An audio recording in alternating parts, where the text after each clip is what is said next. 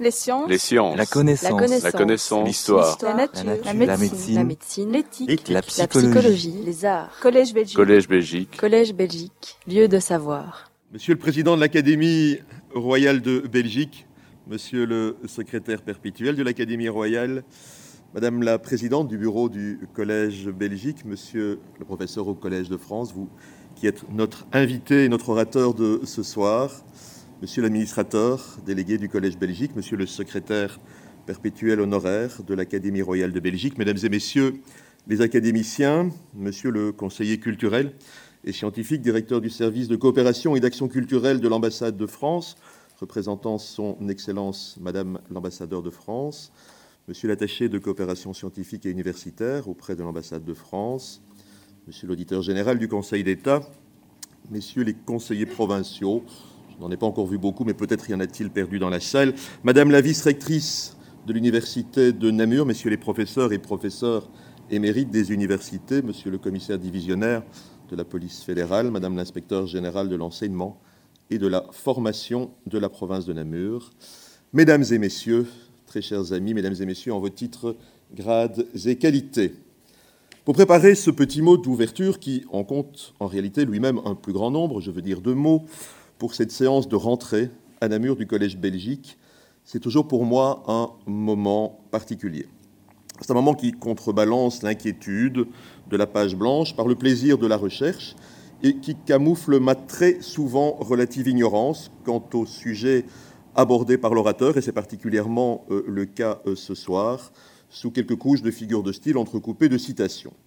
Avant de me lancer dans ce périlleux exercice, périlleux tant pour ma réputation que pour l'agrément de la soirée et le plaisir de l'auditoire, je voudrais une fois encore faire état de toute ma gratitude à l'égard de l'Académie thérésienne et de son secrétaire perpétuel, Didier Vivier, ainsi qu'à l'égard du Collège Belgique, de, son, de sa présidente, du président de l'Académie, de la présidente du Collège Belgique du nouvel administrateur délégué et aussi de toute leur équipe.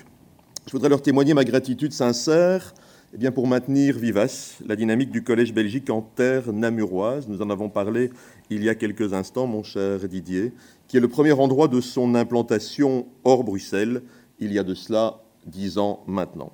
Alors des projets aptes à consolider la démarche et à la démultiplier ont en outre déjà été discutés récemment entre nous. Je ne peux que m'en féliciter. Car vous le savez, j'ai naguère craint un moment, mon cher Hervé, que ce qui à mes yeux pouvait s'apparenter à un abus d'essaimage, compte tenu de la petitesse de notre territoire wallon et d'une possible volatilité de sa chalandise, ne se révèle contre-productif et néfaste pour la vitalité du Collège Belgique dans notre capitale wallonne. Je dois bien constater aujourd'hui que mes craintes, si elles étaient légitimes, ne se sont pas à ce jour avérées fondées. Alors mon erreur me réjouit. Il, est de, ces erreurs qui parfois réjouissent. Je sais aussi de ce fait que pour l'instant, je n'ai rien d'une Cassandre. Et à propos de présage, j'ai remarqué que cette onzième prise de parole, en ce qui me concerne, par le simple fait de son numéro d'ordre, charriait de son côté son lot de symboles funestes. Entre 11 septembre 1973, 11 septembre 2001 et 11 mars 2011, de la Takama à Fukushima, en passant par le World Trade Center, le chiffre 11 est de sombre réputation lui dont la somme avec ses dix prédécesseurs donne 66, le chiffre de Satan. Alors allez, je me reprends, car je me rends compte que la superstition facile dont mes paroles se parent alors est certes commode pour donner de l'effet et du volume à une introduction qui n'était a priori promise qu'à la convenance et à la banalité, mais qu'elle est inadéquate et sonne un peu, voire beaucoup faux, dans un lieu de connaissance, un lieu de raison et de science tel que le Collège Belgique. Alors, notre orateur de ce soir pourrait en outre voir dans mon propos liminaire un seuil un peu glissant, alors que la porte qu'il est venu nous ouvrir n'est ni basse ni étroite, et qu'au contraire, elle ouvre largement sur le savoir. Mesdames et messieurs, familiers de Machiavel, avec qui il a passé ses étés sur France Inter, Patrick Boucheron dit du plus honni et incompris des Florentins de la fin du XVe et du début du XVIe siècle qu'il est un blagueur et du président français qu'il est un Machiavel à l'envers. Alors quand le paradoxe rencontre un soupçon de provocation, mais aux vertus pédagogiques, Cela donne un historien phénomène. Phénomène, ce n'est pas moi qui le dis, c'est la presse qui le qualifie ainsi. Professeur au Collège de France et qui, à ses heures perdues, se prend non pour le roi de Prusse, mais pour le roi de France. Et si je vous dis que choisir 146 dates pour l'histoire mondiale de la France qu'il a coordonné fait de, ce dernier ouvrage pardon, un, un, intouchable. Je retomberai à nouveau dans les travers de la numérologie, de la symbolique mathématique, voire de la facilité, ce que je viens de m'interdire. Alors aujourd'hui, à la faveur de sa leçon inaugurale, il va être pour nous un ouvreur de porte, un huissier savant, un appariteur des secrets d'un patrimoine municipal multicentenaire, quand celui-ci apparaît lui-même comme le décodeur des visées politiques d'une cité et de ses ambitions, comme l'un des instruments de son affirmation, comme la chronique de la défaite d'un prince flamboyant ou, ou la future feuille de route de condottières aventuriers, comme un porteur de messages aux citoyens qui l'habitent autant qu'à la postérité. Cher Patrick Boucheron, vous savez mieux que quiconque que les portes ont toujours fasciné les hommes, de celles qui ne s'ouvrent qu'en présence du bon sésame à celles qu'on doit prendre avec honte pour sanction de notre indiscipline, de celles qui obligent à s'incliner quand on sollicite l'entrée au lieu qu'elles protègent, à celles du paradis, que ce soit version Michael Cimino ou Baptistère de Florence, de celles dont les claquements sont synonymes d'infamie et d'oubli à celles qu'on élève pour célébrer la gloire des vainqueurs. Car ces arcs de triomphe portent d'une autre nature sont sans doute souvent des éléphants pétrifiés, mais ils sont également, voire la plupart du temps, des pierres de souffrance assemblées par un mortier de sang.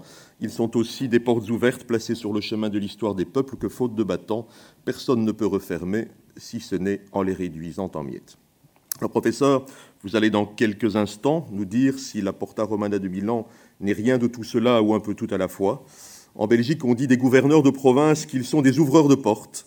C'est donc avec honneur et plaisir que je vous ai ce mercredi ouvert largement le portail de ce palais provincial et de son éphémère extension pour reconstruire le temps de votre conférence la porte milanaise et tous ses secrets. Et pour terminer, eh je vous en confie déjà un. Il paraît que ce serait à l'ombre de son embrasure Léonard aurait jadis rencontré Machiavel. Très belle soirée à toutes et à tous, et j'en profite également pour vous présenter tous mes voeux pour cette année qui vient de débuter.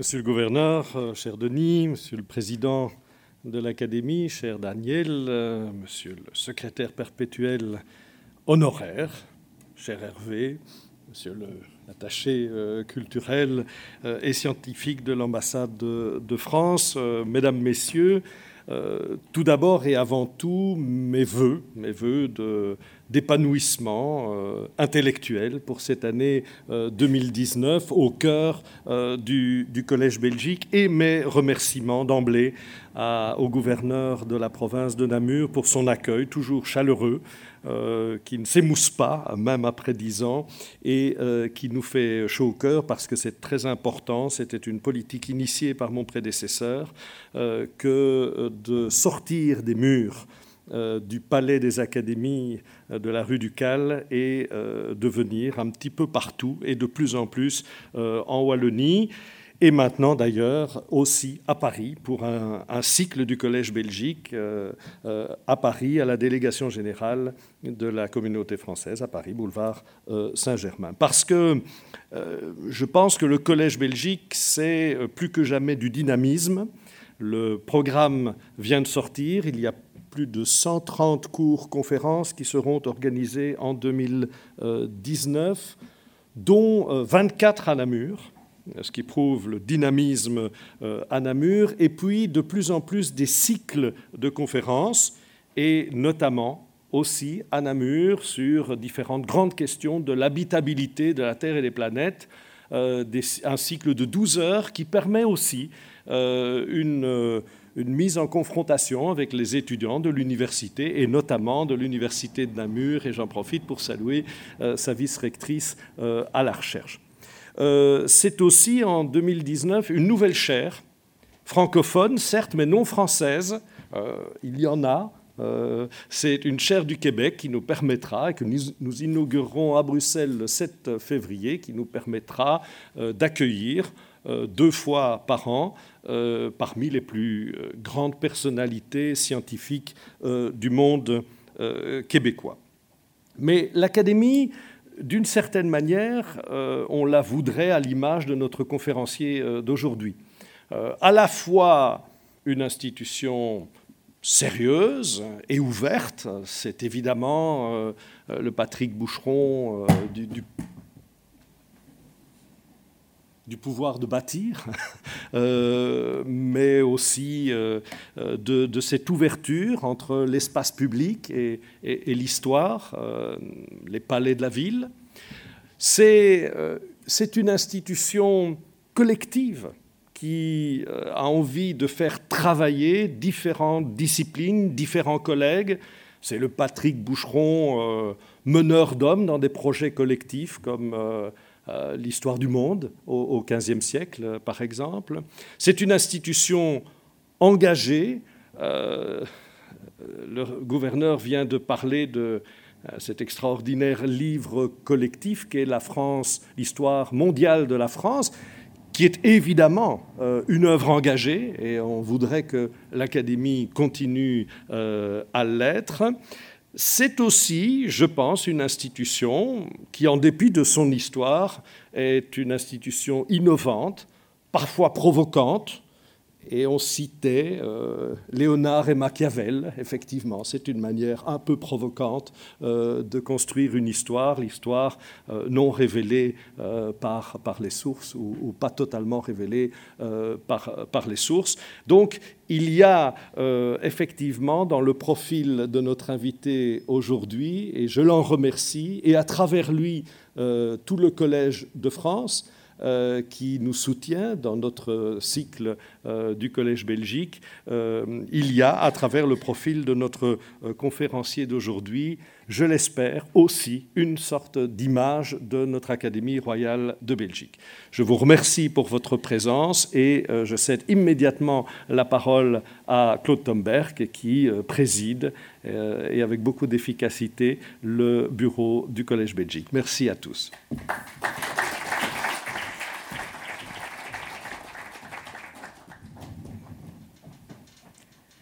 Monsieur le gouverneur, Mesdames et Messieurs, en titres, grades et qualités, c'est avec un immense plaisir que nous ouvrons ce soir la 11e session annuelle du Collège Belgique à Namur. Voilà déjà dix ans que le Collège Belgique propose des cours-conférences ici à Namur. Dix ans. Des noces d'étain en quelque sorte.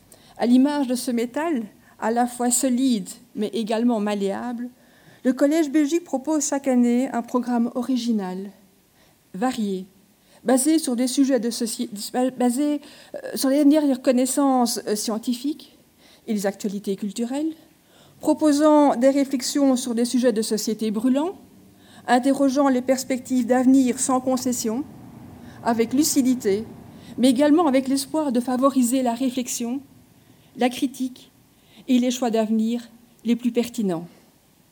C'est en effet en 2009 que s'est déroulée la première session annuelle du Collège Belgique ici à Namur, capitale de la Wallonie. Et c'est dans un souci d'élargir l'accès des conférences à un large public que Hervé Asquin, fondateur avisé du Collège Belgique, avait alors souhaité étendre ses activités en Wallonie. Monsieur le gouverneur, il avait pu compter sur votre appui. Vous aviez, avec une grande lucidité, perçu tout le pouvoir euh, sociétal du Collège Belgique et vous êtes depuis un soutien inconditionnel de ce Collège Belgique. Euh, soyez-en chaleureusement remerciés. Vous nous ouvrez chaque année les portes de ce magnifique palais provincial et de sa chapelle, où se déroulent les conférences qui sont devenues en ce lieu des sortes d'homélies d'un style nouveau, accessibles gratuitement à tous les citoyens. En effet, si le succès du Collège Belgique ne faiblit pas, bien au contraire, c'est qu'il répond notamment à un besoin grandissant d'informations aux sources validées, loin des fake news, des informations non vérifiées. En effet, par le biais des nouvelles technologies de l'information et de la communication, nous sommes assaillis d'informations diverses et variées dans des domaines que bien souvent nous ne maîtrisons pas, ou tout du moins dont nous ne maîtrisons pas toutes les nuances et subtilités. Et c'est là un des rôles des cours-conférences, apporter une synthèse objective, éclairant des éléments pertinents d'une réflexion et d'une pensée juste. C'est en quelque sorte apporter une ouverture d'esprit qui ne soit pas une fracture du crâne. C'est aussi attirer notre attention sur toutes ces choses auxquelles nous n'avons jamais pensé. Le besoin des connaissances telles que révélées par le succès du Collège Belgique est sans doute également lié à une inquiétude palpable face aux défis auxquels nous sommes confrontés.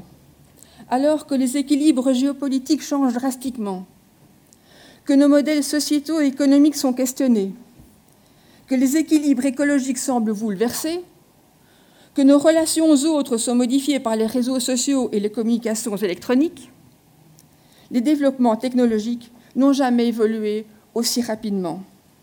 Et il s'agit là de défis conséquents, car jamais au cours de l'évolution de nos cerveaux d'Homo sapiens, les révolutions technologiques et les modifications des modes d'apprentissage n'ont été aussi rapides.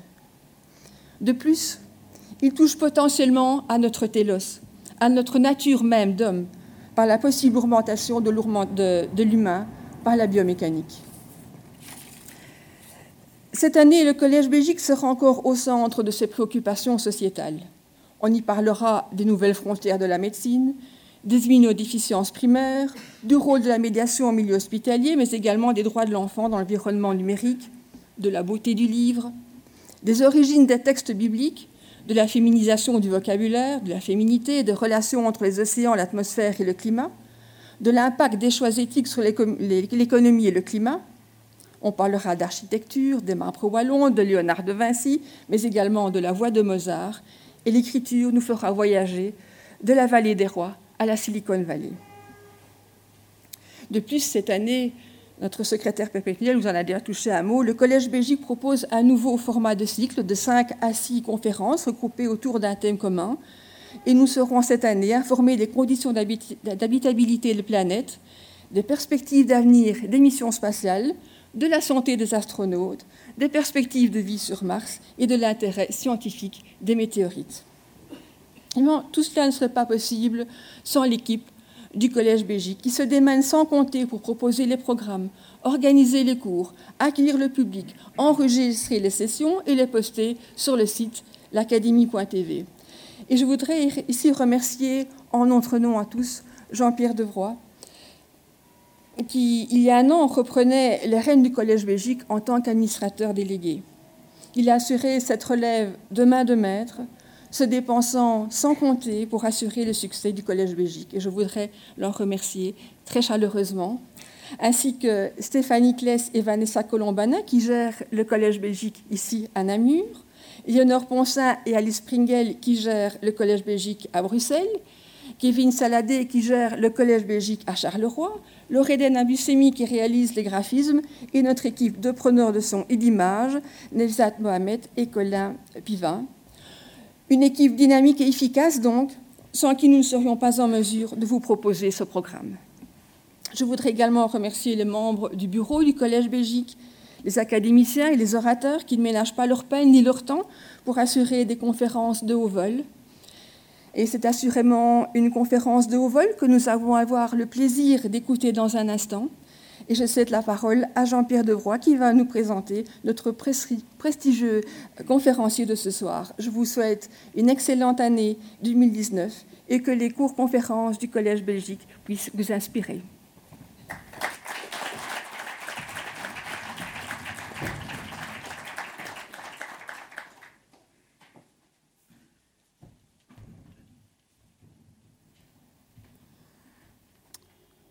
Voilà enfin que vous apercevez la Porta Romana et son Cicéroné. Et il me revient aujourd'hui, comme médiéviste, de, le présenter et d'introduire son, sujet.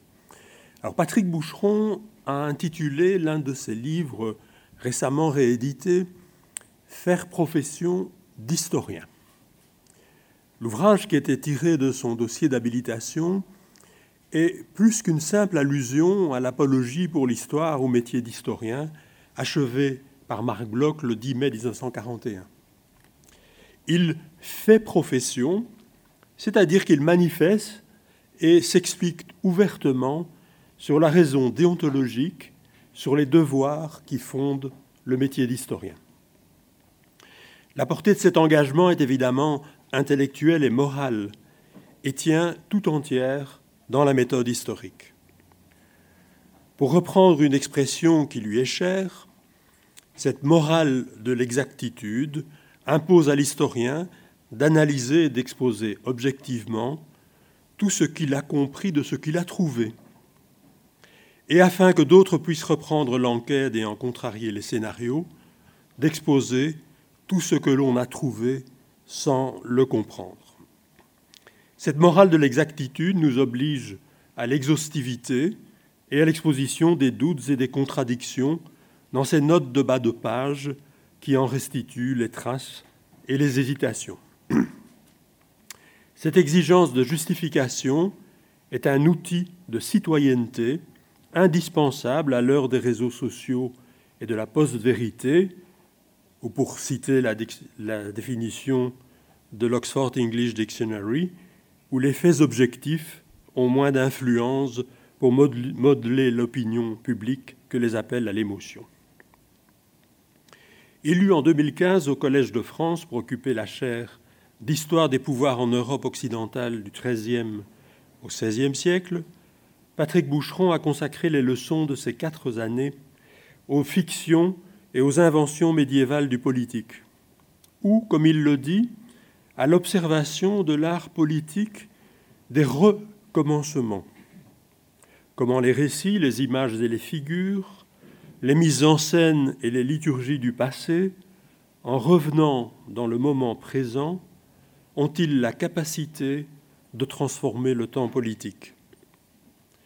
Dans l'émergence de figures extraordinaires ou étranges du politique, aujourd'hui face à la crise des Gilets jaunes par exemple, comment échapper à la fascination de la nouveauté à l'aspect inouï et inattendu des événements en cours? Que signifie en termes d'émotion et d'expérience collective la guillotine ou le bonnet phrygien dont se piquent les ronds-points occupés par ce mouvement populaire? Quelle est la fonction de représentation, la capacité de mobilisation dans le présent de ces recommencements L'historien écrit-il, doit mettre à distance, mais devant soi, c'est-à-dire être à la fois dans et à distance du présent qui nous percute. Et l'histoire elle-même doit être capable d'accueillir ce qui la déborde. Le médiéviste peut y contribuer en pistant la trace et en étudiant l'aura des figures du passé. Patrick Boucheron nous en donnera l'exemple aujourd'hui en observant les bas-reliefs de la Porta Romana de Milan. En 1162, Frédéric Barberousse semblait avoir éradiqué, en ordonnant sa destruction, la ville et la commune de Milan. En 1167, la création de la Ligue lombarde, tiens, voilà un recommencement, jeta les bases de la victoire des communes sur le pouvoir impérial. Dans le programme iconographique de la Porta Romana en 1171, les Milanais, écrit-il, se représentent comme des citoyens qui reprennent pied dans leur propre histoire, qui reconstruisent leur présent, qui reconquièrent un avenir en se laissant guider par une figure d'un passé qui ne passe pas, Saint Ambroise. La figure de l'évêque et du patron de la cité au IVe siècle est ainsi l'objet d'une réactualisation contemporaine et d'un devenir historique qui dit au peuple de Milan avec quelle figure et quel récit il sera en capacité de lutter et de triompher de l'empereur germanique. Selon Walter Benjamin, qui nous est cher, cher Patrick, euh, à tous les deux, la connaissance du passé ressemble à l'acte par lequel à l'homme, au moment d'un danger soudain, se présentera un souvenir qui le sauve. Ce programme oblige l'historien à accorder autant d'attention aux vainqueurs qu'aux vaincus, aux réalisations et aux succès qu'aux utopies et aux défaites. Comme le Collège de France, le Collège Belgique est simultanément un lieu de savoir et de réflexion qui incarne et rend possible l'engagement citoyen en donnant à entendre et à débattre l'actualité de la science. Je suis particulièrement heureux de l'occasion que vous nous offrez aujourd'hui de penser à nos fictions politiques. Vous aviez évoqué dans un autre livre le tableau du bon gouvernement de Sienne, qui nous évoque l'idéal politique heureux des républiques communales italiennes. Avec la Porta Romana, vous abordez une autre manière de faire commune, dans la lutte de Milan pour l'autonomie politique et la liberté.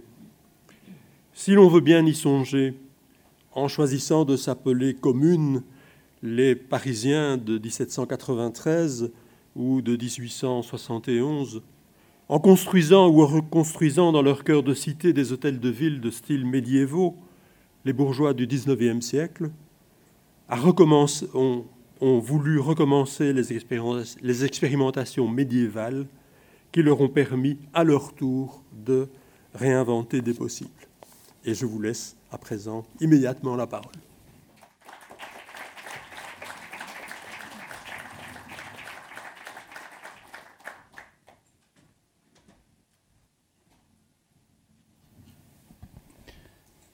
Mesdames, Messieurs, comme c'est agréable et comme c'est difficile en même temps de prendre la parole après des mots si aimables, si encourageants, si entraînants, qui m'obligent, qui m'obligent à être euh, devant vous et à tenter quelque chose, à tenter euh, cette expérience de prendre euh, non seulement la parole, mais quelque chose comme la mesure du temps, du temps qui nous reste, du temps qui nous sera euh, donné pour euh, commencer ou recommencer. Mesdames, Messieurs, euh, j'épuiserai mon temps de parole et sans doute votre patience pour vous dire mon émotion et ma reconnaissance, pour vous remercier d'être là, remercier celles et ceux qui rendent possible cette ouverture, vous dire combien, Madame la Présidente, Monsieur le Gouverneur, Monsieur le Secrétaire perpétuel, Monsieur l'administrateur et professeur, et cher Jean-Pierre, combien au fond euh, nous sommes sensibles, en tout cas au Collège de France, dans cette institution que je m'honore ici de représenter, mais je ne me, me ferai jamais à l'idée que je pourrais parler en son nom. Combien il est important pour nous effectivement d'aller ici, chez vous, au Collège Belgique, poursuivre l'expérience. Cette expérience, euh, c'est celle, vous l'avez dit, euh, euh, chacune et chacun d'entre vous, d'un savoir exigeant mais adressé, d'une manière au fond de mettre la science devant la société. La science que je tente d'illustrer et de défendre, est une science qui est effectivement, vous l'avez dit, euh, chacun de votre façon matinée de littérature, mais qui va chercher, je dirais, euh, dans la littérature ou même plus globalement dans la poésie, ces leçons d'exactitude. J'ai la chance euh, d'enseigner dans une, dans, une, dans une institution, j'allais dire une université, car je ne me fais pas à l'idée que je ne pourrais pas employer euh, le plus beau mot au fond de notre langue commune, puisqu'il désigne l'universel, une institution où effectivement, à parts égales, euh, des sciences expérimentales et des sciences, disons, euh, des humanités peuvent s'exprimer. Alors, je me souviens effectivement de cette étonnante hum, apostrophe que Nabokov à ses élèves américains avait lancé, il, leur disait euh, Soyez euh, inventifs comme des scientifiques et rigoureux comme des poètes. Alors, intimidés, ses élèves lui ont dit Maître, je crois que vous vous êtes trompé. Il disait Non, non, je ne me suis pas trompé. Et je répète inventifs comme des scientifiques. Et pour euh, travailler avec eux, je sais combien il avait raison. Et rigoureux comme des poètes J'essaierai de euh, commencer euh, euh, cette rapide évocation du temps de l'expérience, puisque Jean-Pierre Devroy l'a dit mieux que je ne saurais le dire. C'est de cela dont il s'agit, c'est-à-dire de notre capacité à, s'emparer du souvenir qui peut nous sauver, de la possibilité, au fond, de relancer notre expérience à partir justement de ce substrat médiévale. Euh, je vais tenter de le faire effectivement en posant d'abord une question euh, toute simple, poétique au sens où les enfants peuvent imaginer ce que c'est que la poésie. Où est le passé? Que devient le temps lorsqu'il n'est plus là? Est-ce que simplement on le pousse devant nous qu'il disparaît toujours euh, à l'horizon comme euh, une tige qui croît et qui, d'une certaine manière, euh, ne laisse rien derrière elle. Est-ce que c'est ça le temps, cette poussée végétative? Ou est-ce qu'au contraire, il laisse quelque chose à nos pieds qu'il nous faudrait, à un moment donné, relever? Qu'il y aurait, comme dans le passé, des promesses non tenues, des ressources d'intelligibilité, de courage, ce qui nous donnerait effectivement, oui, peut-être l'énergie euh, de euh, recommencer. Où est le passé? Je viens de le dire, euh, la représentation la plus commune, c'est la représentation archéologique. Le passé serait sous nos pieds. Et alors nous ne connaîtrions du passé que ses affleurements les plus récents. Et alors, toute histoire serait par nature régressive. Elle serait, d'une certaine manière, une contre-marche. Elle partirait de l'aujourd'hui pour aller euh, chercher dans euh, hier euh, ce que, au fond, il secrète de nos propres hantises. Mais en même temps, cette métaphore archéologique a ses limites parce qu'elle tendrait à nous faire croire qu'il y a dans le passé une assise solide sur laquelle on pourrait fonder euh, nos certitudes. Et c'est de la fondation dont je voudrais parler. Fonder et exclure. Tel est euh, le titre euh, du propos que je voudrais vous adresser. Fonder. C'est effectivement un mot médiéval un mot euh, qui renvoie à la fois, je dirais, aux, fondations archéologiques ou architecturales et religieuses de nos propres régimes de gouvernement. Fonder, ça veut dire euh, à la fois trouver euh, les bases sur un socle ancien pour architecturer notre manière de vivre ensemble, mais ça veut dire aussi trouver euh, l'énergie, la force de réarmer sans cesse des rituels de fondation et de refondation dans le rythme même euh, de la vie sociale. Et ça veut dire aussi penser que ces fondations sont heureuses. Tout ça, dans euh, le foisonnement du latin médiéval, fundamentum peut le dire. Or, effectivement, je cherche dans le passé médiéval davantage qu'une origine, un commencement ou un recommencement. Au sens de l'archéologie, sans doute d'une arché, c'est-à-dire d'une, d'un commencement qui n'est pas un commandement. Car évidemment, c'est cela qui ne va pas avec la notion d'origine. Ce serait l'idée qu'il y a quelque chose dans le passé qui nous intime l'ordre d'y rester. Et là, je ne parle plus latin, je parle grec, car l'arché produit à la fois effectivement l'archéologie et l'archonte, c'est-à-dire euh, à la fois euh, la science euh, des commencements et l'art de commander. Or, nous ne voulons pas être commandés par nos commencements. Et, pourtant, et, et pourtant c'est toujours dans le passé que l'on trouve effectivement les ressources pour recommencer. L'expérience politique dont je voudrais vous parler, elle est médiévale. Elle est médiévale et ça nous engage dans un passé dépassé, mais qui n'est pas hors d'usage. Un passé avec euh, lequel nous sommes séparés. Entre le passé médiéval et nous, il y a un gouffre, et ce gouffre, il est révolutionnaire.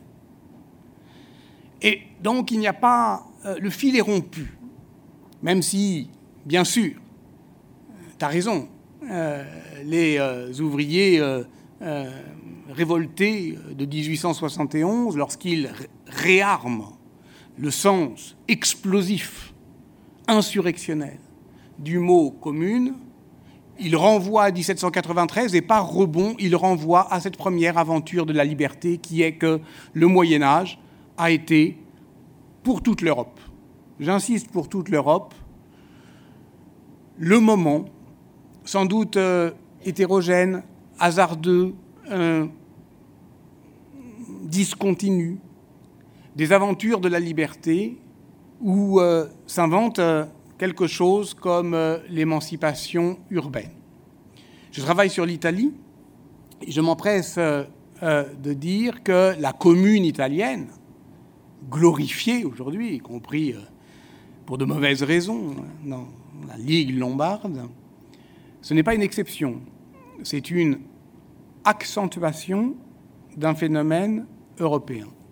Et cette accentuation, elle doit rendre compte effectivement euh, d'un certain rapport au passé. Et pour euh, le montrer ou pour euh, le suggérer, oui, j'ai choisi une histoire milanaise. En mars 1171, les consuls de la ville de Milan commandèrent des bas-reliefs destinés à exalter la force morale d'une communauté politique qui avait su se relever de ses ruines. Et ces sculptures commémoratives que je vais vous faire voir euh, tout à l'heure furent apposées sur la Porta Romana, qui par son architecture même, par son nom, exaltait la ville de Milan comme la nouvelle Rome. Faisons les présentations. Milan, c'est pas n'importe quelle ville, c'est en Italie, dans l'Italie euh, euh, impériale, une des quatre euh, capitales de l'Empire romain. C'est une des plus puissantes cités de sa partie occidentale. Et c'est à l'époque communale, comme le dit Jean-Claude Mervigueur plaisamment, le, le, leader du monde libre, c'est-à-dire, au fond, la première commune italienne davantage que Sienne ou Florence, qui ont su, euh, avec euh, euh, talent, nous faire croire le contraire, la commune, la première commune, la plus puissante, la plus crainte, la plus redoutée des empereurs, c'est Milan. Et c'est effectivement Milan qui, par deux fois, d'abord effectivement dans les années 1160, contre l'empereur Frédéric Ier Barberousse, et une deuxième fois, car effectivement l'histoire recommence euh, toujours, contre le petit-fils de Frédéric Ier, Frédéric II. Euh, c'est Milan donc qui a su euh, liguer toutes les cités italiennes pour défendre cette nouvelle idée, qui est celle de l'autonomie urbaine, de l'émancipation communale. Et on pourrait faire une histoire très glorieuse de ça. On, peut, on doit peut-être la faire. Et euh, la Porta Romana de euh, Milan ne serait pas le mauvais endroit pour le faire, car les historiens euh, de l'art nous disent, et il n'y a aucune raison de ne pas le croire et de le dire après eux, que c'est le premier programme de l'art Je vais vous parler de sculptures, qui sont les premières sculptures, on va dire simplement laïques, de l'art occidental. Un programme qui se déploie solennellement, majestueusement, avec une très grande ambition et qui n'a aucun référent, enfin pas tout à fait, vous allez voir, dans l'histoire sainte, dans l'histoire biblique, mais au contraire qui est un programme proprement monumental au sens où il porte la mémoire d'un événement historique qui est un événement euh, du passé récent et, pour tout dire, cuisant, la destruction de la ville par l'empereur Frédéric Ier Barberousse en 1162, la constitution de la Ligue lombarde dont Milan euh, prend la tête, et le retour, enfin, des Milanais dans leur cité reconquise le 27 avril 1167. Donc, en quelques années, Milan, une des plus anciennes, une des plus prestigieuses euh, villes euh, occidentales, fut détruite et reconstruite, réinventée davantage que restaurée. Et c'est cela qui est donné à voir sur les bas-reliefs euh, de la Porta Romana. Les Milanais ont été expulsés de leur ville et y font retour, font un retour triomphal, guidé par leur évêque. Super. Sauf qu'il y a quelque chose qui m'inquiète là-dedans. Et c'est pour cela que je ne prendrai jamais l'assise médiévale pour un socle intangible. Être euh, historien, pour moi, c'est aller creuser dans ce passé le plus actuel, celui qui bouge encore sous nos pieds, précisément parce qu'il bouge encore et qu'il est faillé d'incertitude. Parce qu'au moment glorieux où la cité se refonde, elle semble exclure. Fonder et exclure. Exclure Exclure qui Les ennemis de la liberté, l'empereur, d'accord. Les Ariens, c'est-à-dire les hérétiques, pourquoi pas Les Juifs, c'est ce qu'on va voir. Comment, au fond, fonder une communauté sans exclure, sans définir un nous agressif qui serait euh, au fond quelque chose euh, comme euh, la clôture d'une société sur elle-même. C'est de cela dont il va effectivement s'agir. Pour comprendre ça, je dois d'abord vous rappeler combien la destruction de la ville par Frédéric Barberousse est fondatrice de la conscience civique milanaise.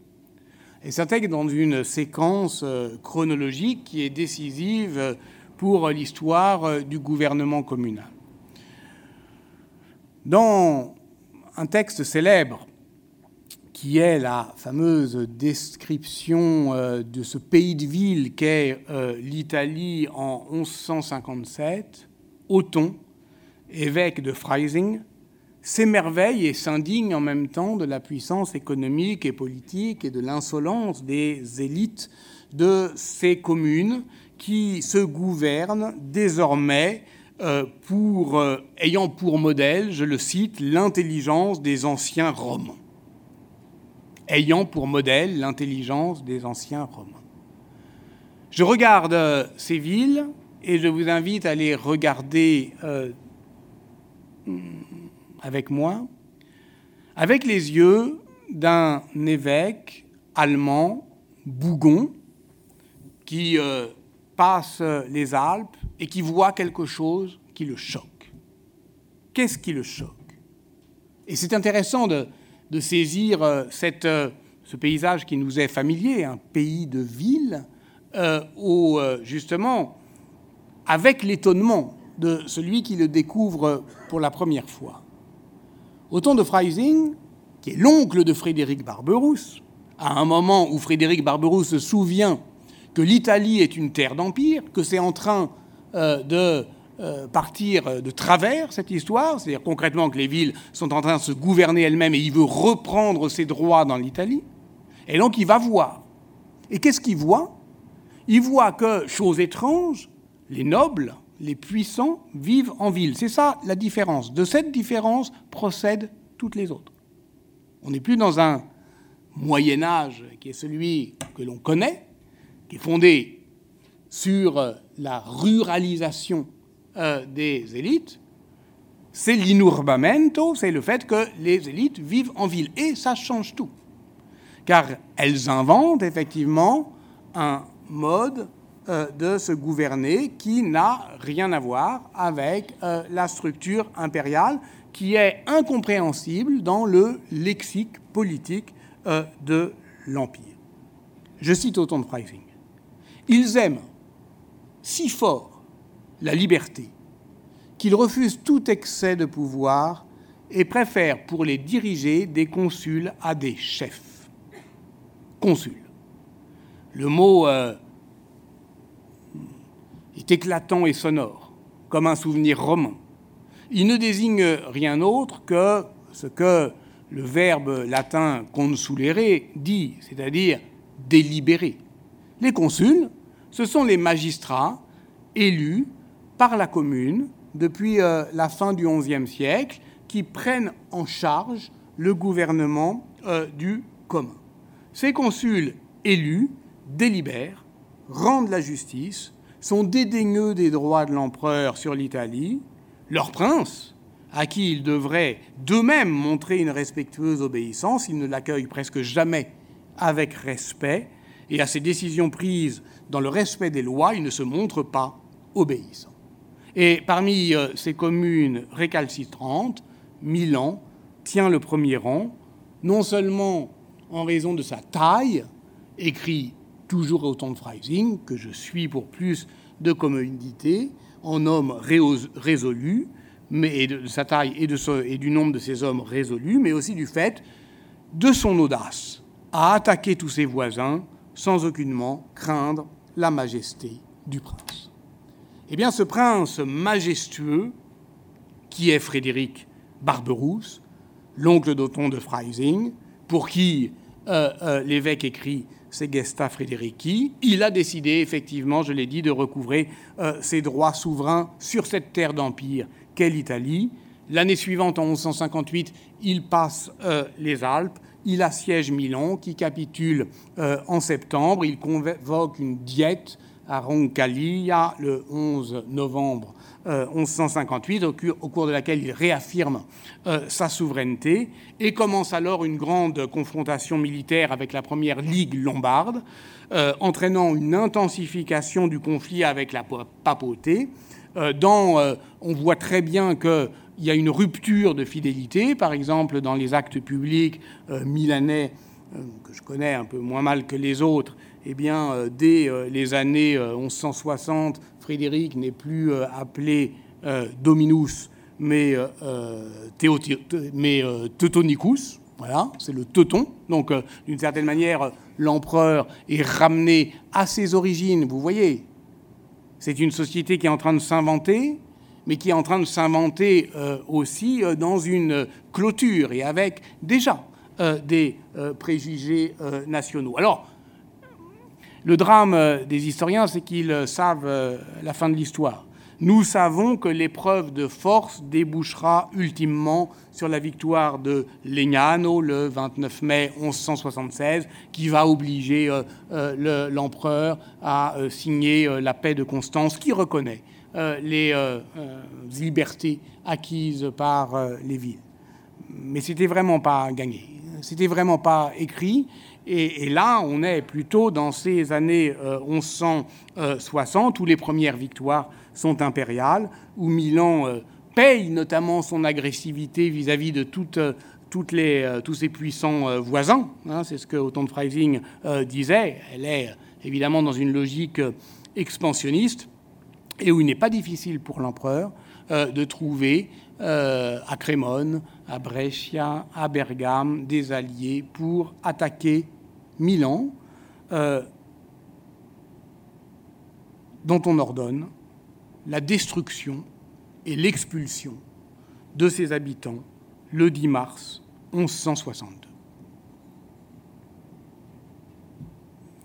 Alors là, euh, vous êtes historienne ou historien, et vous avez des chroniques impériales qui disent le 10 mars 1162, l'empereur Frédéric Barberousse, après avoir victorieusement assiégé Milan, ordonne la destruction de la ville et l'expulsion des habitants.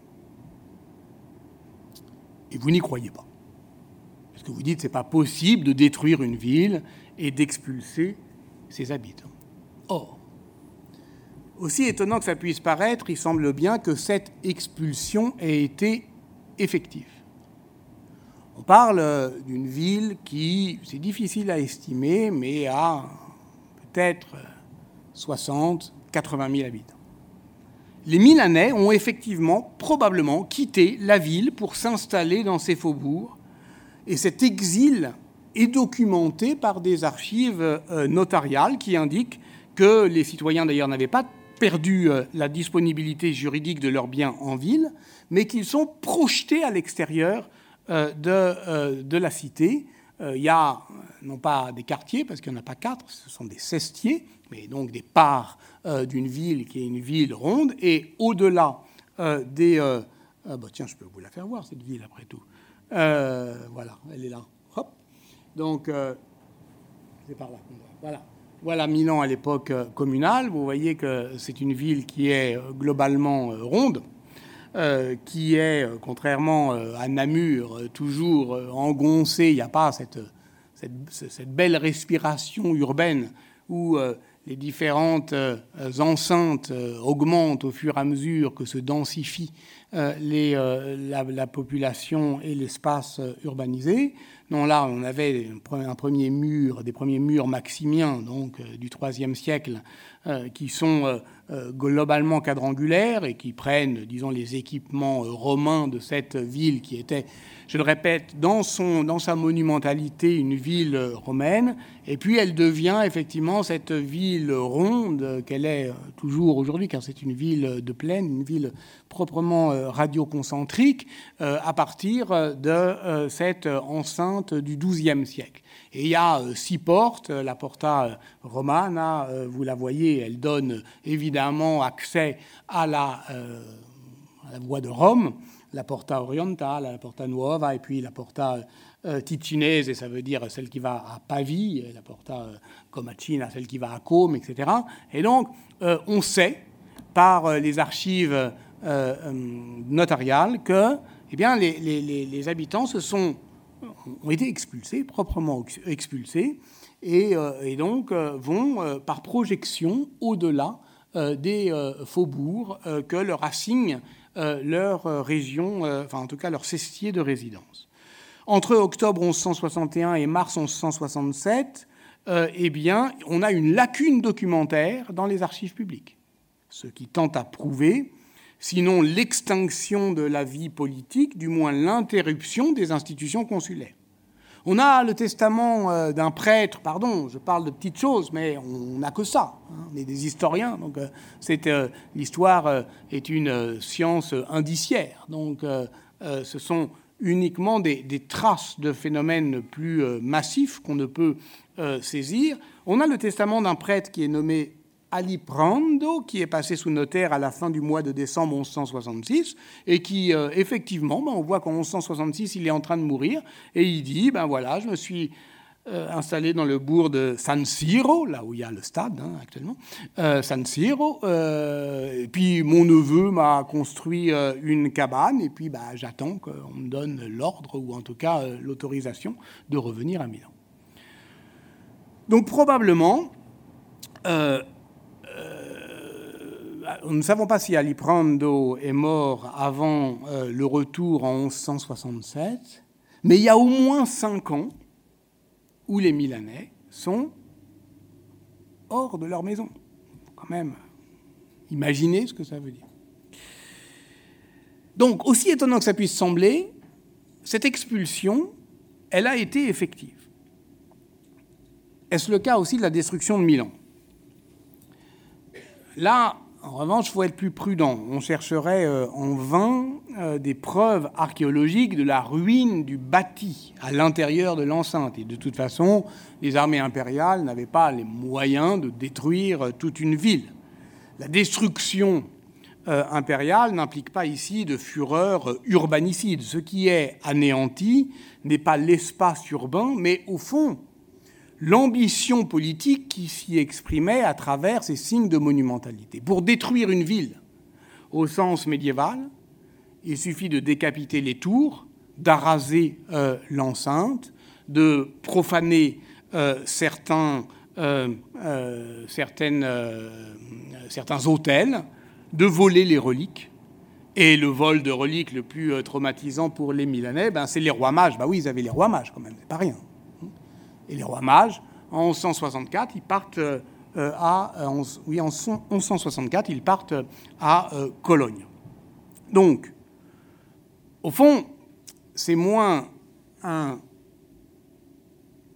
geste, je disais urbanicide, c'est-à-dire de, haine euh, de la ville, qu'un châtiment urbain qui consiste à à infliger au corps de la ville une blessure symbolique selon la rhétorique de l'humiliation euh, publique en arasant l'enceinte de Milan, en, la, décapitant ses portes, l'empereur a accompli euh, un geste souverain, savamment dramatisé, un rituel public d'humiliation qui consiste à imposer à la ville la, mémoire d'un souvenir infamant. Et la chose étrange, c'est que l'identité de Milan, c'est ça. C'est cette identité blessée. C'est cette destruction elle se souvient de sa destruction. Et si les sources narratives milanaises exaltent par la suite la reconstruction de l'enceinte, l'année même de la euh, constitution euh, de la Ligue lombarde euh, en 1167, comme un geste de refondation, c'est pour conjurer la mémoire douloureuse de cette scène originelle où Milan fut comme prise au piège de la logique radio-concentrique qu'elle imprimait à son urbanisme, parce qu'on avait évidemment demandé aux bergamasques de détruire euh, la, euh, porte de Bergame, euh, aux, habitants de Côme de détruire la porte à Comacina, etc. Donc, au fond, tout autant que la reconstruction de l'enceinte, sa destruction ritualisée par l'empereur Frédéric Barberousse fonde donc l'identité politique de la commune milanaise dans la conscience de son malheur. C'est, on peut dire effectivement, une identité euh, euh, malheureuse euh, qui fonde effectivement sa valeur, qui se fonde sur une destruction.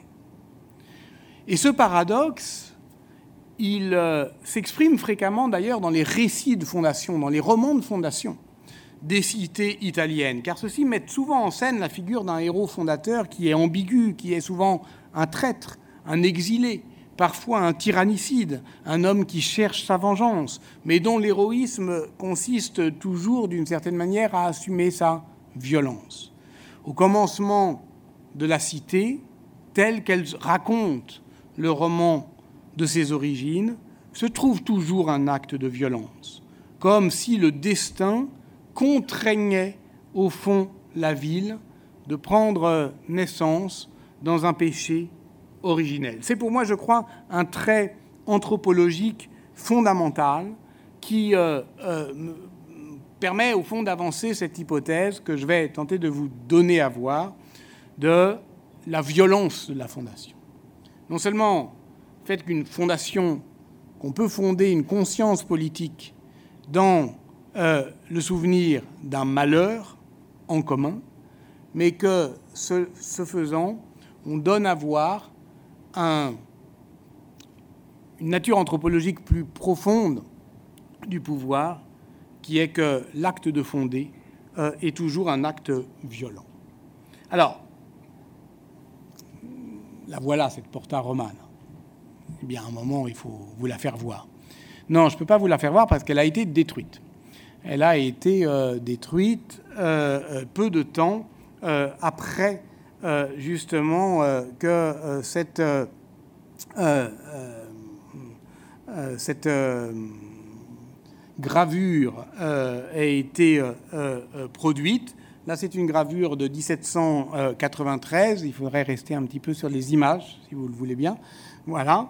Qui vous donne à voir la Porta Romana, qui était une porte à, triple arche, qui justement est romaine dans sa monumentalité, dont la réminiscence architecturale fait effectivement un arc de triomphe, vous parliez des arcs de triomphe, c'en est un, par son emplacement, justement au débouché euh, de la voie de Rome.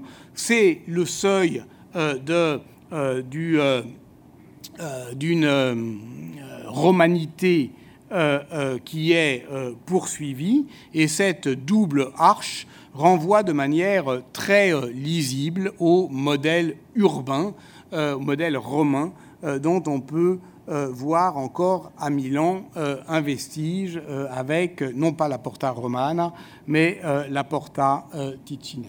Alors,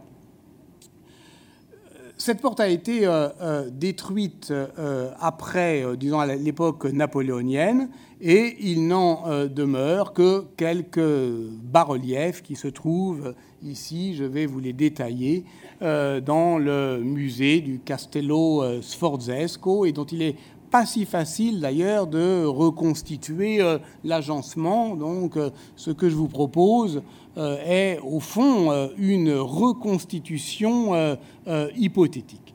partons de ce que l'on voit. vous voyez peut-être en haut de la l'arche une, une plaque, et c'est la plaque commémorative qui nomme les dix consuls élus pour l'année 1171. Leurs noms sont gravés et la documentation euh, publique du temps permet euh, d'ailleurs de les identifier. Ils sont désignés comme consules rei publique, qui est sorte euh, d'apax, parce que dans la documentation, on peut trouver euh, consules euh, civitatis ou consules communis, mais rei c'est d'une certaine manière une sorte de surenchère antiquisante pour donner vraiment, pour se raccrocher justement à l'Empire, à l'Empire romain, enfin à la République, pardon, à la République romaine. Et donc tout dans la Porta Romana doit crier à, au seuil de la ville que Milan est la nouvelle Rome. Que cette nouvelle Rome, euh, elle a été justement euh, construite par l'expulsion de cette romanité factice dont s'autorise Frédéric Barberousse, mais que Milan, au fond, euh, réactive plus anciennement en allant se raccrocher au socle de la République romaine.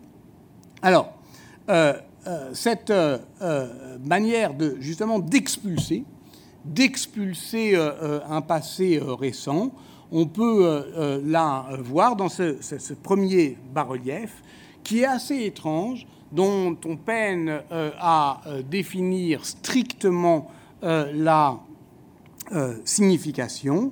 Euh, je, profite pour dire que tous ces bas-reliefs étaient euh, vraisemblablement euh, situés à. C'est plus simple, pardon, j'insiste si on reste sur les images, parce que voilà, je vous remercie. étaient situés à 1m90, c'est-à-dire obligeait les gens qui font pas 1m90, il faut aussi penser à eux parfois, euh, à lever les yeux. Euh, et lever les yeux vers euh, ceux qui nous regardent, c'est une définition assez crédible de ce que c'est que le pouvoir. Est-ce qu'il s'agit d'une figure du pouvoir ici? Bah oui, normalement, il a tous les insignes de la puissance, de la souveraineté, c'est quelque chose comme un empereur, il a une tiare, il a une, couronne, il a euh, les régalias, mais en même temps, euh, il euh, tord les genoux, il, dans une attitude qui est infamante, il a une sorte de dragon sous les pieds, et le fait de croiser les jambes, et dans la gestuelle médiévale, une façon de euh, un peu ironique, même peut-être souvent parodique, de jouer un roi de comédie. Donc le plus probable, il y a différentes hypothèses, mais le plus probable, c'est que les Milanais aient représenté ici, de manière parodique, un Frédéric Barberousse euh, de comédie, comme un roi de carnaval. est présenté donc à l'extérieur de la ville pour l'expulser, pour euh, justement montrer qu'une enceinte, c'est ça. Une porte, c'est un seuil. C'est effectivement le va-et-vient de la vie sociale. Mais c'est d'abord la clôture d'une société. C'est une manière effectivement de sacraliser un espace. Et on sacralise un espace pour dire tout ce qu'on rejette. Et ce qu'on rejette, c'est effectivement l'agression impériale. C'est tout à fait euh, euh, logique. Il y a d'ailleurs une autre, une autre représentation une autre représentation qui se trouve pas là, mais parce que je suis pas sûr qu'elle soit intégrée euh, au programme, mais qui n'était probablement pas loin, là, ce qu'on appelle la Pusterla Tosa, qui est un peu plus loin euh, à l'est, qui est une représentation franchement pornographique d'une femme, en fait d'une vieille femme, qui là encore est dans une posture qui est euh, une posture humiliante puisqu'elle soulève ses jupes et qu'elle montre euh, ses euh, parties intimes. C'est-à-dire qu'elle est littéralement obscène. Et l'obscénité, c'est le fait de sortir de scène. Et donc, d'une certaine manière, ces figures, ces figures infamantes, sont des figures qui jettent hors de la scène civique ce qu'on ne veut pas voir, ce qu'on refuse d'avoir sous les yeux. Alors donc la question, c'est de savoir qu'est-ce qu'on veut avoir sous les yeux. De quoi veut-on se souvenir lorsque, en 1171, les consuls de Milan euh, euh, ordonnent euh, la construction d'un programme commémoratif qui est, je le répète, le premier programme commémoratif de l'art communal laïque qui va porter le souvenir d'un épisode, qui est un épisode de l'art du passé euh, récent. Eh bien, c'est ça.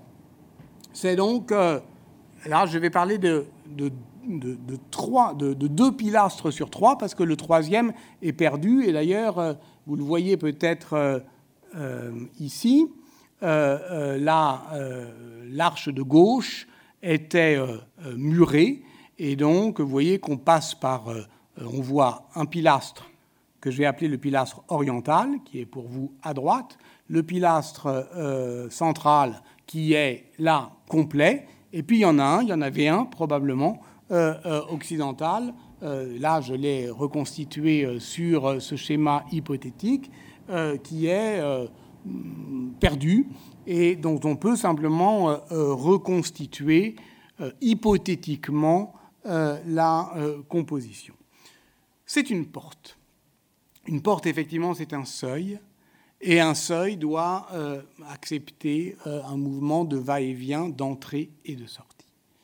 Et si vous euh, lisez, ça dépend où vous êtes, ma légende, vous voyez que de part et d'autre du pilastre central est représenté le retour des Milanais dans leur ville. Le, le, moment, quel moment impressionnant, touchant, dont on voudrait se souvenir, où ils reprennent pied dans leur maison, où ils reviennent cinq ans euh, après et ils retrouvent euh, leur ville. Deux cortèges qui sont à la fois convergents mais séparés, puisque effectivement ils sont de part et d'autre du pilier. Alors, le premier, c'est euh, celui euh, euh, des, on va dire, des laïcs. ils reviennent avec à leur tête un évêque qui a une croix et cette, ce, ce, clerc qui conduit également le cortège militaire. Il est désigné par une inscription comme frater Jacobus, parce qu'il y a des inscriptions où il est deviné qui sont des inscriptions latines. Et euh, d'après euh, un article récent de Maria Luisa Bottazzi, euh, ça n'a peut-être identifié comme un Jacopus Abbas, c'est-à-dire l'abbé du, du, monastère cistercien de Santa Maria in Morimondo, qui joua effectivement un rôle important de médiateur avec les pouvoirs impériaux pour permettre aux Milanais de rentrer dans leur ville en 1167, parce que voilà, on est aussi dans une situation politique qui a été très violente, mais cette destruction, elle n'est pas totale, c'est un rituel d'humiliation publique, tout ça est probablement négocié. Et vous voyez que, en fait, cette, sa bannière, sa croix, est une, aussi une clé.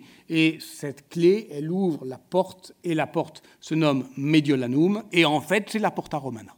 Donc, euh, un effet Vachkiri comme ça qui fait que la Porta Romana est représentée euh, euh, dans la Porta Romana et que ce dédale, eh ben, c'est justement celui de l'architecture. Et d'ailleurs, le sculpteur, il signe Anselmus, il signe hein, 1161, 1171, Anselmus, et il, se compare avantageusement euh, à un autre dédale. Et évidemment, euh, cette, euh, ce retour des Milanais dans leur ville, c'est aussi une louange à Dieu, et voilà pourquoi cette première scène, qui est la scène civile sous les volutes, eh bien, elle est rythmée par les louanges à Dieu nous psalmodions euh, pour toi.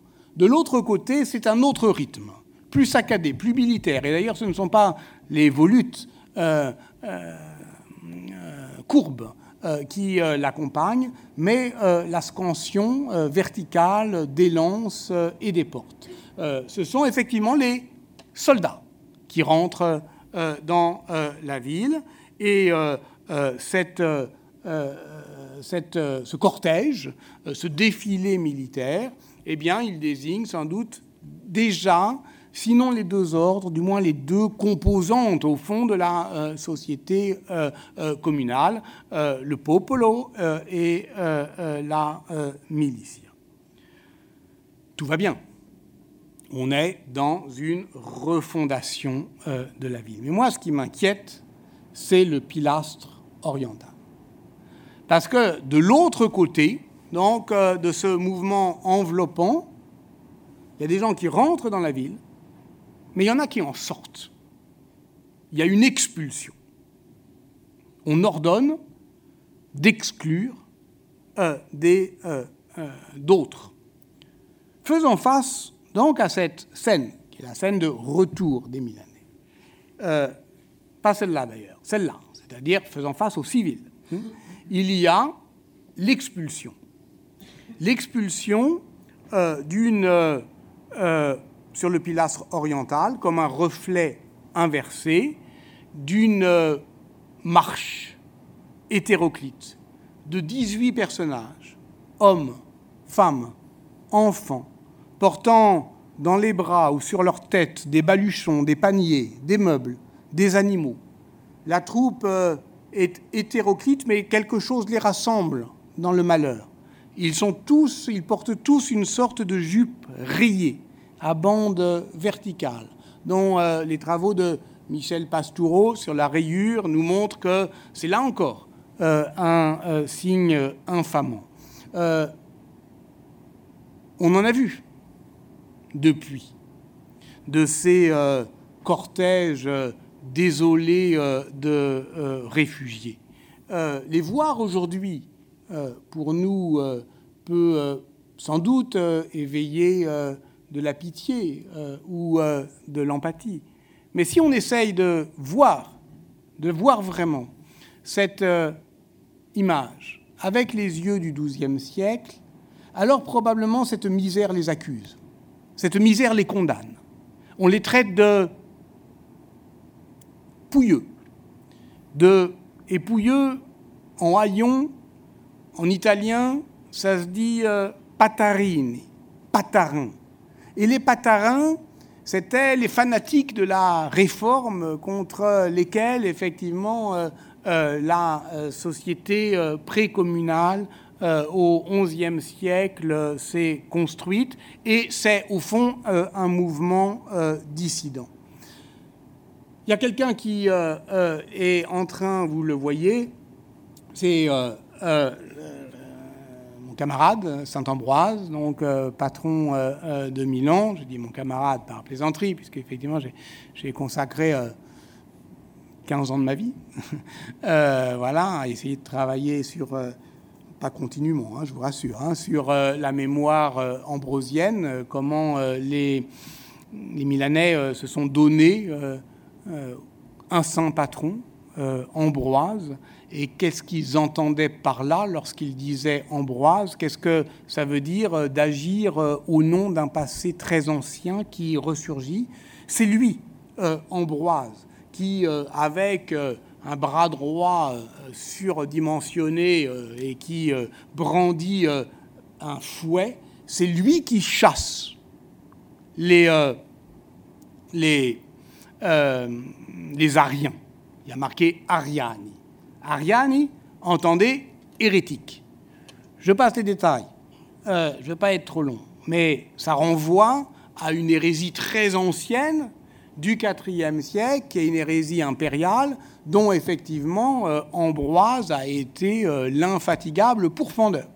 Donc c'est un souvenir euh, historique. Et ce qui, a, ce qui est marqué là sur, en latin, ici, je crois que si vous êtes près de l'écran, vous le voyez, Ambrosius celeps absolut, absolit edes. Ambroise, Céleps, le célibataire. Entendez celui euh, qui défend justement le célibat des prêtres, qui est la grande affaire à ce moment-là, contre lesquels effectivement l'hérésie euh, euh, résiste. Ambroise, donc, chasse les... Alors quoi? Chasse les, chasses de leur maison, Édès. Hein, euh, Ariani. Sauf que Ariani est frotté et, dessus, il y a Judaïs, les Juifs.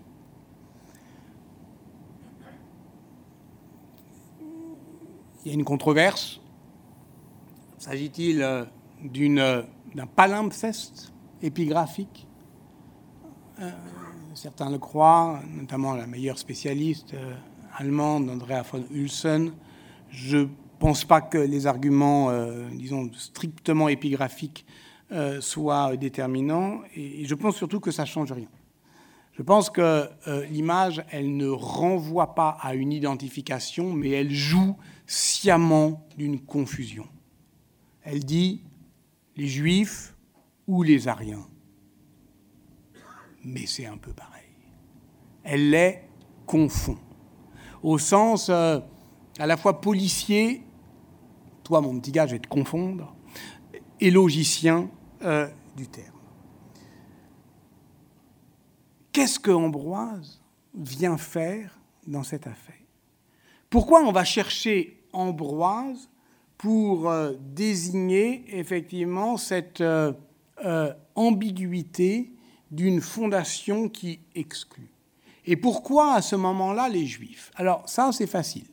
Parce que, effectivement, on est dans un moment, dans les années euh, entre 1140 et 1160, Dominique Young-Apra l'a bien montré, et avant lui euh, Robert Moore, où s'invente une société de euh, persécution qui confond les païens, les hérétiques, les juifs, plus tard les musulmans dans une même opprobre.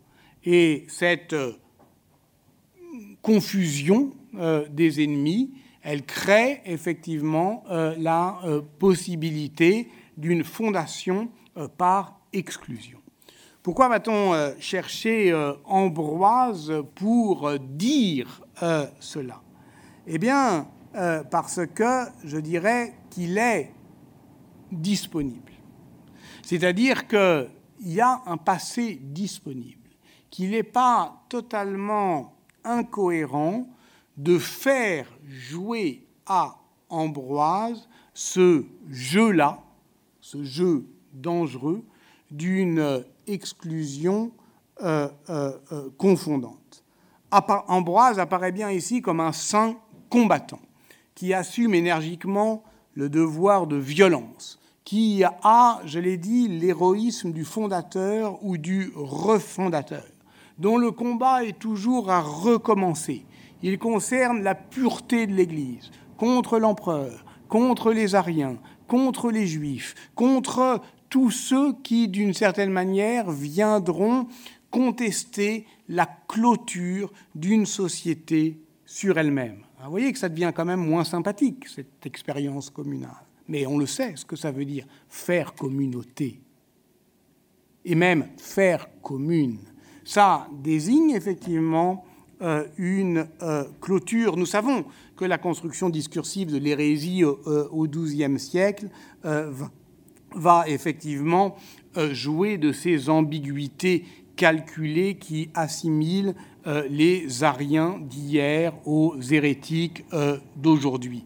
Nous savons que Ambroise, le lutteur infatigable contre les ennemis de l'Église, peut être aisément enrôlé dans les combats de l'anti-judaïsme médiéval. Et euh, dans euh, le travail que j'ai achevé sur la mémoire d'Ambroise, j'essayais effectivement de, réfléchir à ce passé disponible. Euh, il y avait une blague des historiens soviétiques qui disaient au pire moment de la propagande d'État, on ne sait jamais de quoi hier sera fait parce qu'évidemment, pour justifier euh, la politique d'aujourd'hui, on avait toujours la possibilité de retoucher euh, les euh, photos d'hier et de faire disparaître les références gênantes ou simplement inutiles. C'est moins vrai au Moyen Âge. Bien sûr qu'au Moyen Âge, l'autorité des maîtres est, disait Alain de Lille, un nez de cire, c'est-à-dire euh, une pâte molle qui peut être orientée dans toutes les directions où on souhaite aller. Mais en même temps, il y a quelque chose qui ne passe pas. En même temps, il y a un reste inassimilable. En même temps, il y a un passé qui ne peut pas être manipulé parce que d'une certaine manière, euh, au fond, euh, il résiste à toute capacité de symbolisation tous les chemins mènent à Rome. On revient toujours euh, au même euh, endroit et Ambroise lui-même euh, a thématisé cela. Et au fond, il y avait dans la politique ambrosienne d'Ambroise de Milan, le personnage du IVe siècle, quelque chose de fondamentalement lié aux origines de l'antijudaïsme chrétien. Ça renvoie cette cette euh, Porta Romana en 1171 envoie, renvoie ultimement à un très ancien événement terrible, celui de décembre 388, par lequel Ambroise avait violemment contesté la décision de l'empereur Théodose qui avait euh, ordonné euh, à l'évêque de Kalinicum de reconstruire une synagogue incendiée par des moines. Des moines avaient incendié une synagogue à Kalinicum. Aujourd'hui, euh, bah aujourd'hui c'est Raqqa, la ville martyre de Syrie. Et euh, ben, l'empereur avait fait ce qu'il devait faire, pas du point de vue de la morale, mais du point de vue du droit, du code théodosien. Il avait ordonné euh, à l'évêque du lieu de reconstruire euh, à ses frais la synagogue qui avait été incendiée par les moines. Et Ambroise, violemment, s'était opposé à Théodose et avec effectivement des voilà, une rhétorique euh, euh, anti-judaïque. La synagogue est un lieu d'infidélité, une demeure d'impiété, un réceptacle de folie que Dieu lui-même a condamné, euh, qui se trouve dans ses écrits. voilà, c'est la lettre 74. Moi, je suis désolé, on ne peut pas faire qu'elle n'existe pas. Celle-là, on ne peut pas l'effacer de la photo soviétique. Elle est là et elle revient. Et dès qu'on en a besoin, on va la chercher. Et euh, euh, les fascistes, dans les années 30, ont été la rechercher. Et il y a un Ambroise fasciste, parce que ça s'est passé comme ça. Et déjà, vous voyez, ça euh, recommençait ainsi en 1171. J'ai été trop long et je voudrais un mot, s'il vous plaît, simplement encore une minute de, de patience pour que je puisse suggérer en quelques phrases, sinon une conclusion, du moins une, perspective. L'interprétation euh, que j'ai euh, suggérée ici peut, sembler bien incertaine. Elle repose sur l'idée que sont représentés sur les bas-reliefs de la Porta Romana des confusions davantage que des désignations, des accidents de mémoire, des concaténations, bien plus que des souvenirs précis. En cela, je dirais que cette narration est à mi-chemin entre le récit d'une frise et le drame euh, d'un chapiteau. Henri Faucillon disait euh, que les Romains euh, disaient, lisaient l'histoire, lissaient l'histoire comme une frise où effectivement le temps euh, se déroule, alors qu'un chapiteau romain, d'une certaine manière, il froisse cette frise dans un point rageur, parce que tout est dans, le, dans la, hargne euh, d'un retournement qui vient, d'une certaine manière, de façon compacte, renvoyer les événements les uns aux autres dans des angles aigus et dans des rythmes entêtants. C'est ça, euh, d'une certaine manière le temps euh, médiéval. C'est effectivement, oui, euh, un art du recommencement. Donc au fond, cette histoire, elle a plus l'allure d'un drame qui se noue que d'un récit qui se déroule. Ce qu'elle donne à voir, c'est le travail du temps, non pas le présent d'une histoire euh, euh, récente, ni euh, la mémoire confuse des temps anciens, mais la manière dont le passé fait retour dans le présent pour l'éclairer au fond de la lueur obscure des origines, pas seulement pour le fonder. Le passé n'est pas simplement là pour assurer nos assises, pour euh, fonder euh, nos certitudes. C'est, euh, je le répète, un, un soubassement qui n'est pas un commandement. C'est un sol friable. C'est une possibilité de retour de souvenirs anciens qui surgissent au moment du danger, disait Walter Benjamin, mais qui nous inquiète à ce moment-là. Il n'y a d'histoire que, que spectrale, que de fantômes. L'histoire est toujours une histoire de fantôme pour adultes consentants.